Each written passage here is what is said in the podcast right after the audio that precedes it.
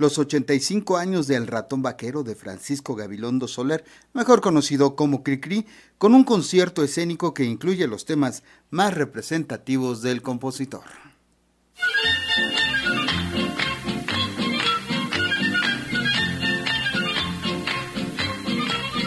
La Filarmónica de las Artes celebrará los 85 años de la creación de un tema como El ratón vaquero, de la autoría de Francisco Gabilondo Soler, un aniversario que festejará con un concierto dedicado a las niñas y los niños en su día. Será el 30 de abril cuando ofrezca el concierto escénico Cricri por siempre con los temas emblemáticos del compositor mexicano e interpreten, de acuerdo con el director musical Jorge Barradas, una canción tan legendaria como El ratón vaquero.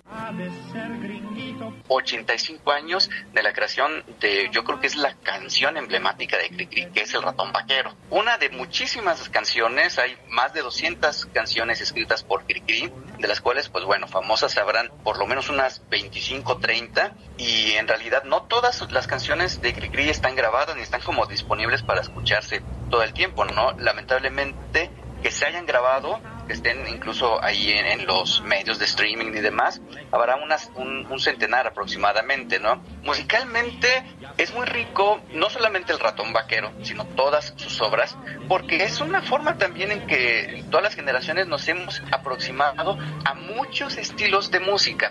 Caminito de la Escuela, La Marcha de las Letras, Che Araña, El Casamiento de los Palomos, entre otros, son algunos de los temas que interpretará la Filarmónica de las Artes, integrada por más de 30 músicos en la escena, donde doña Emilia Fernández de Soler viaja en el tiempo en busca de su nieto Panchito, quien se convirtió en un gran músico. En este concierto del 30 de abril se interpretará El perro de cuerda, una pieza poco conocida de Francisco Gabilondo Soler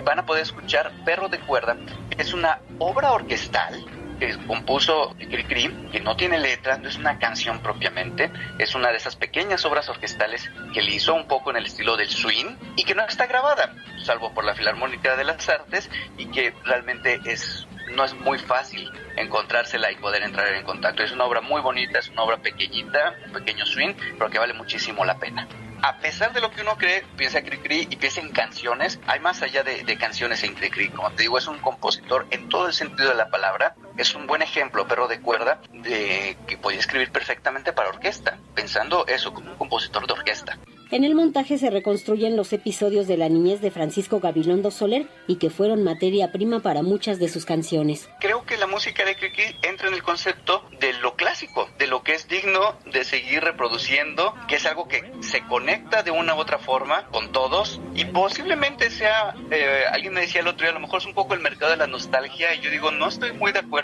porque lo que pasa es que